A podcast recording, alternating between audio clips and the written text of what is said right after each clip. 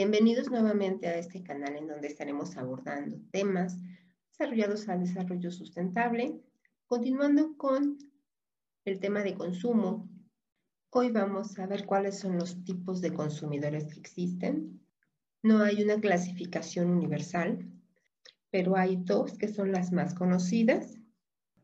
La primera clasificación la da el Kantar World Panel, en el cual se identifican seis tipos de consumidores que estaremos analizando en este momento.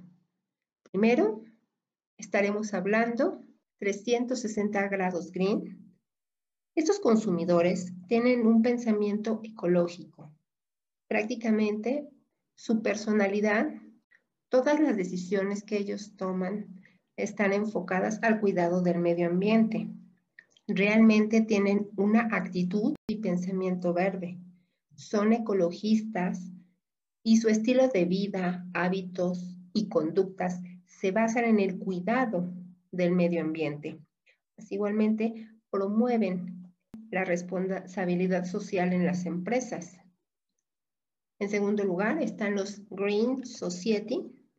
Ellos se encuentran enfocados en la problemática social, es decir, cómo los problemas ambientales afectan en problemas sociales como puede ser el hambre, la educación.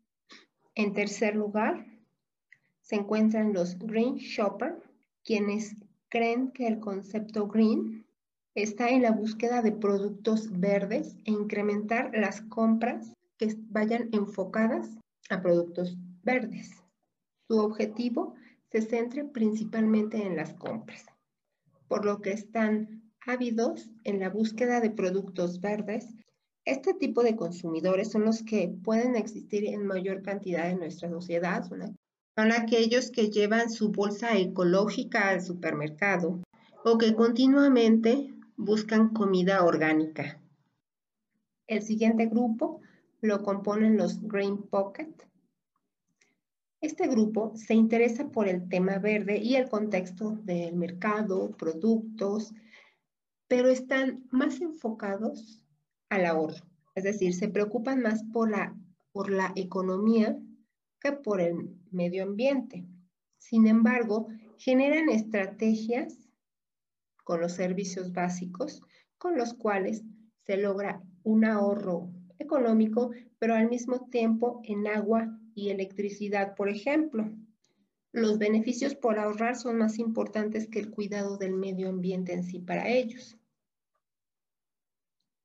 En quinto lugar están los Dream Green, que son aquellos soñadores y buscan un planeta cada vez más sostenible. Sin embargo, ellos no realizan ningún tipo de acción para mejorarlo. Es decir, sí se encuentran informados acerca de la problemática ambiental y les preocupa, pero no hacen ninguna acción proambiental o que ayude en el ahorro, reutilización, etc. Ellos piensan que son las grandes empresas las que deben generar esos mecanismos de apoyo, o en todo caso el gobierno más que los individuos. Se encuentran fuertemente influenciados por las modas o por los influencers, ya que consideran que ser verde es sinónimo de ser cool y esto es su principal motor. Y por último están los Zero Green, que son los consumidores menos amigables con el medio ambiente. Prácticamente esta no es una prioridad para ellas, por lo que presentan una nula conciencia verde.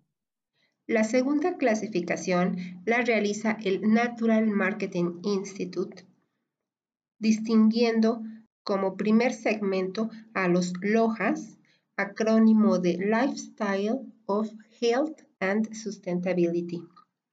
Ellos ven la conexión entre la salud y la protección global al momento de decidir realizar sus compras.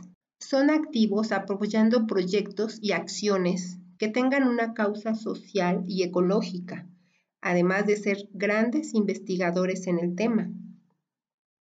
El siguiente grupo son los naturalistas, quienes se encuentran en el camino de mantener un estilo de vida saludable ya que consideran su propia salud como el valor más importante, pero existe un, un compromiso mínimo con un comportamiento ecológico.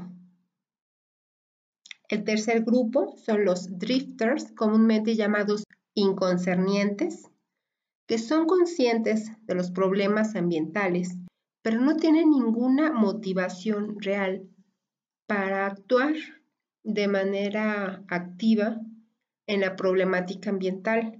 Les gusta parecer parte de la comunidad ecológica. El siguiente grupo son los convencionales.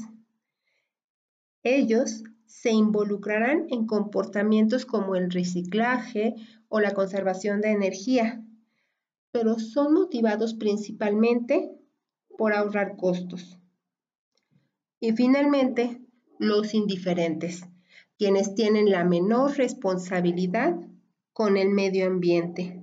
Este grupo asegura que le interesa el tema ambiental, pero la brecha entre sus actitudes y comportamientos verdes no es clara. Como hemos visto, hay una gran similitud en algunos de estos grupos, que son las dos clasificaciones más representativas. Por el momento hemos terminado el día de hoy. Espero verlos en un siguiente programa de este canal. Que tengan una excelente tarde. Hasta luego.